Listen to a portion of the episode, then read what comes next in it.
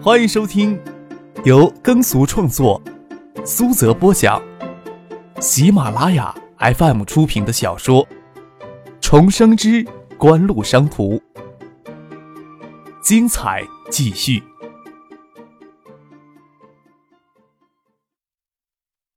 第一百三十三集。出纳室只有两间办公桌。张克推开门，才发现墙角还站着一个年轻人，年纪不会太大，跟张克差不多大，二十一二岁，上唇留着小胡子。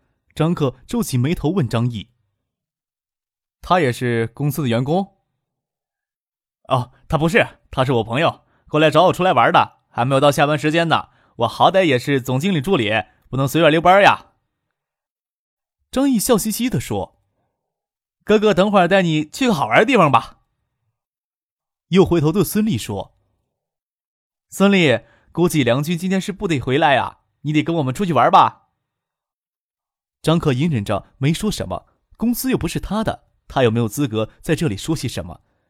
这时候手机响了起来，原来张志飞估计他应该到了，问他到了哪里。我在你公司的出纳室呢，你下来吧。张克只对小叔说了一声，人站在出纳室门口。张毅这时候才注意到张克的表情有些不善，他问道：“怎么了？谁惹你了？哥哥带你帮人削平的。”张毅高中毕业之后没能考上大学，靠着他老子张之威的关系，进入到东社县民政局混了一年，就已经染上了一些不良习气。此时也没有半点公司管理人员的模样。张克懒得跟他说话，看着小叔从楼梯下来，看了看小叔，又看了看张毅。怎么到了也不给我打电话呀？张之飞不晓得发生什么事情，问张克：“怎么站这里呀？跟孙俪说话呢？”探头看见张毅站在出纳室，脸色一变，训了一句：“怎么在这里瞎混？给我回办公室里去！”张毅不怕张志飞，嬉皮赖脸的说：“还到一刻钟就到下班时间了，工作也不差这点时间的。”揽着张克的肩膀，笑着说：“张克今天看起来有些不对劲儿啊，可能是他自己没有给女孩子甩了吧。”说着就哈哈大笑起来，吸引旁边办公室的人也探头出来看。小叔，东西的话，咱们改天找时间再看吧。张克没有再待下去的兴致，转身就往外走，走之前丢下了一句话。不能让一颗老鼠屎毁了一锅粥吧？他这话什么意思？张毅有些懵，愣愣的问张之飞。见张之飞铁青着脸不说话，又强笑着回头问其他人：“他这话什么意思呀？”他是谁？张之飞皱着眉看着坐在张毅后边的小胡子：“你们在出纳室里面做什么呢？”我朋友小刀。我跟他说，孙俪来了公司之后，红眼姑娘的水准都整体上了两个台阶儿，他就不信，我就让他过来亲眼看看，准备请孙俪晚上一起去跳舞呢。张之飞恨铁不成钢，铁着脸将手摊到他面前。车钥匙、手机、工资卡、员工证都给我拿出来。为什么呀？张毅犹豫着，看见他叔张之飞严厉的目光，他还没有见过他叔在他面前这么严厉过。不舍得将车钥匙、手机拿出来，又拿出皮夹子，将银行卡、员工证都放到张志飞的手里。为什么？就凭张克这句话，他凭什么这么说我呀？张志飞将东西塞进西装口袋里，指着张毅：“你现在就给我滚回东社去！什么时候把身上的毛病消掉了，什么时候再给我打电话。”冷眼扫了那小胡子一眼。还有你在海州交的那些狐朋狗友，都给我断了联系。又盯着刚才训斥张克的那个年轻女孩子。你的工作岗位在哪里？在出纳室。张志飞探头看着张克的车刚要启动离开中庭，忙追了出去，留下出纳室的几个人一脸的惊愕。便是孙俪都不清楚为什么事情会这么严重，将张毅赶出公司去？难道只为张克那句“不能让一颗老鼠屎毁了一锅粥”的话？看着小叔张之飞从楼里追出来，张克帮他打开车门。我让张毅现在就回东社去，以为带他出来能长进一些呢。张志飞笑着对张克说：“为这事儿生这么大气，把你书都丢下来？哪儿会呀？脸色是做给张毅看的。”张克笑了起来，可没有里面谁的严肃。我爸这人怎么样？要说他不喜欢钱，那也不可能，谁不喜欢钱呀？但是他从来没有伸手多拿过一分钱，有些钱也不好拿。他胆子小呀，有时候有些不理解，这时候能明白一些。做少数派更要如履薄冰呀。张克伸手整着后脑勺，靠到座椅上说道：“上个月那档子猥亵教师案没跟你细说，其实，在案发之前我们就知道了。建委那个副主任是给我们逼着去报警的。你以为背后简单呀？”啊！张志飞愣了一下，侧过身子来，又大笑起来。哼，我就知道这事情背后没那么简单，铁定有人在捣鬼。市里很多人都在猜测，但是就想不到是谁。谁能想到是你小子呀？你可以给我说，究竟是怎么一回事啊？万勇都调到星探去了，事情都过去了，还有什么好说的？张克摇了摇头，可不想将陈芝麻烂谷子的事情再拿出来说一遍。我们盯着别人，别人也盯着我们呢。特别想我们与别人不同，就更加要如履薄冰了，不然扑上来咬我们的人可不止一个两个呀。嘿，你的想法是对的。张志飞轻轻的叹了一口气，说道：“张毅呀，没有你的天分，汗毛躁几年才能学会做人做事儿，还是让他在东社混着吧，说不定再过几年也会有些出息。跟你不能比，其他人还不都是这么混过来的？”张克知道小叔还想给张毅机会，毕竟是一家人，看他日后表现再说吧。笑着说：“大伯在东社还在帮他遮盖些麻烦，总比在海州市做出什么事情让我们大义灭亲的强吧。”不说这事儿了。张志飞换了一个话题：“我想嫌老不死的去了省里，万勇这次也是凭调去兴泰市任副市长。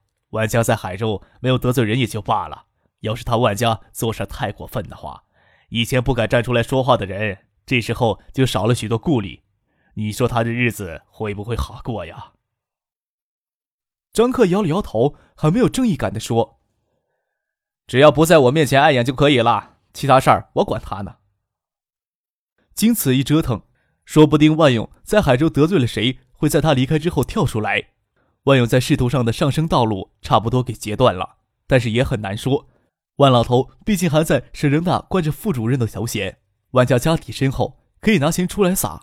与景城之间的关系又不为外界所知，特别是谢家这次自告奋勇的要替赵景荣、万勇与周富明之间当和事佬，而兴泰市又是谢家正泰集团的老基地，这背后的关系有没有可能进一步复杂化，外人一概不知。但是至少有一点是可以肯定的，至少近几年内不需要担心海州还会冒出一个强敌出来。至于景城集团，那还要看自己有没有兴趣去惹他们。这么想着，张克的心情就愉快多了。您正在收听的是由喜马拉雅 FM 出品的《重生之官路商途》。想起来过来是要看安置房规划方案的，笑着对小叔说。什么方案不方案的，我就不用看了。坐车到地方上看一看，小叔跟我说一说，我能听明白就行了。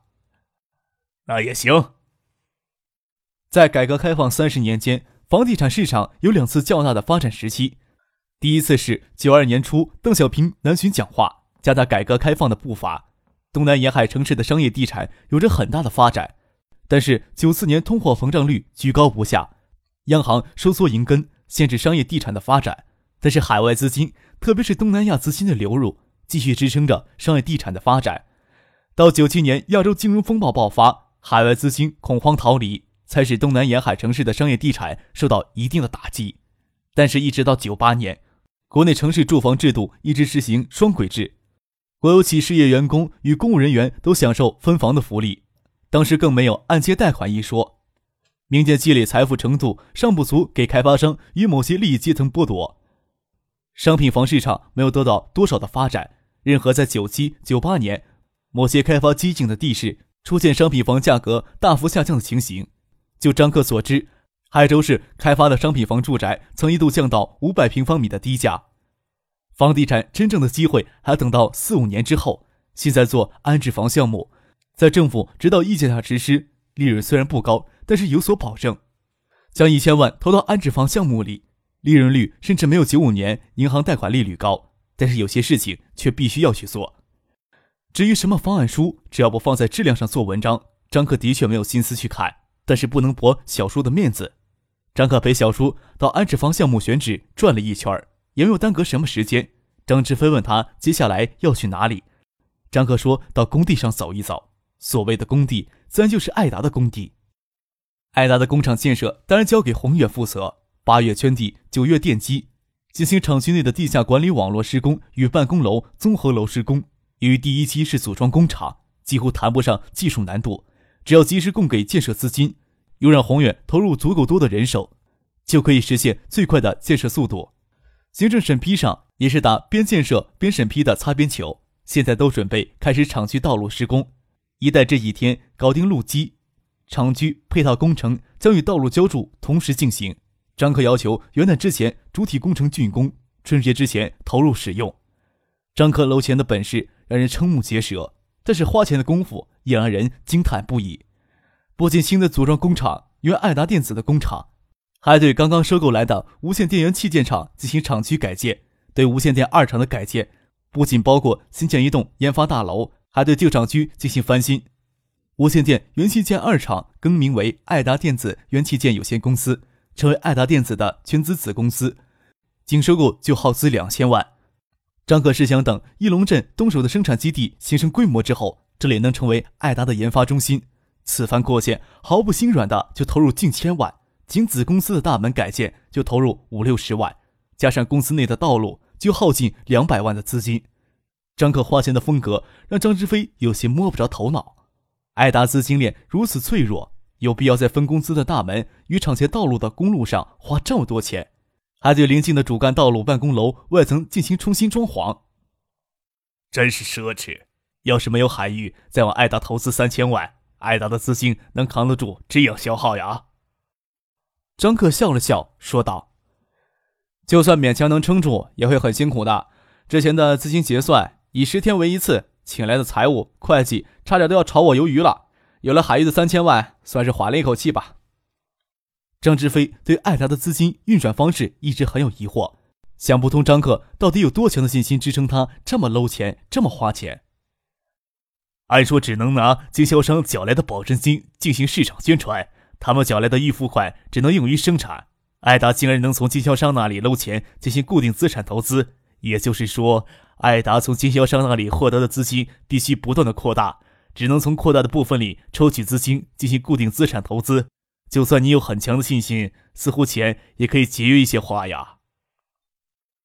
节约一些花？张克不晓得小叔要说什么。就是这个呀！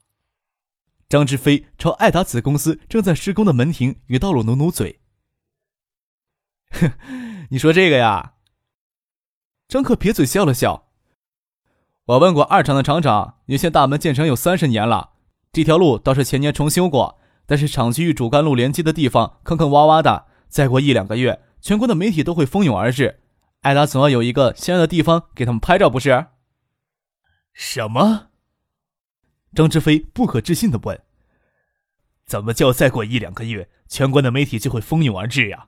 艾达今年再火，勉强挤上电子百强榜就不错了，怎么可能吸引全国的媒体蜂拥而至呢？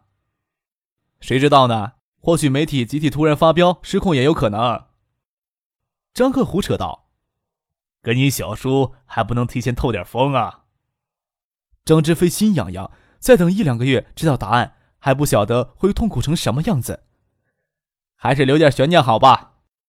张克笑着说：“我过几天先去趟上海，再从上海去香港。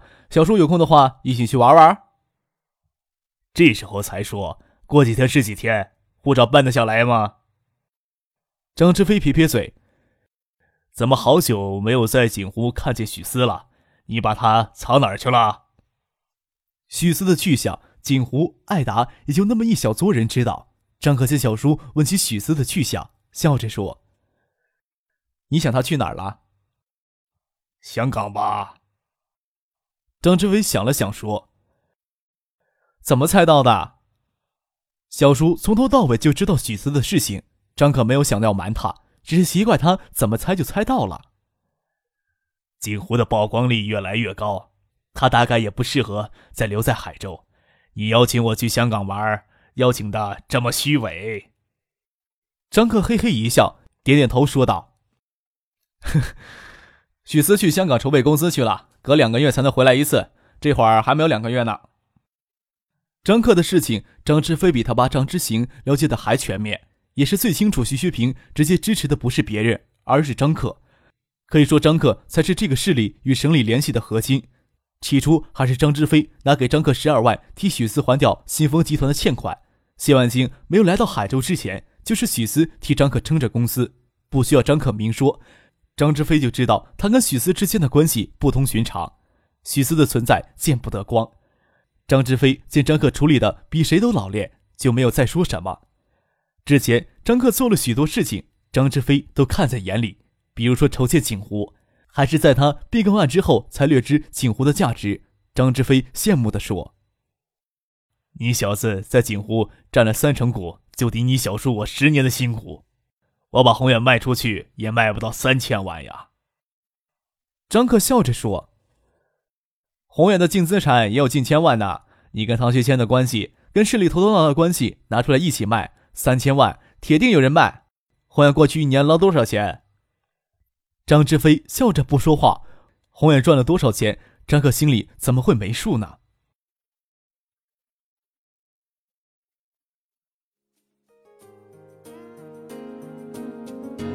听众朋友，本集播讲完毕，感谢您的收听。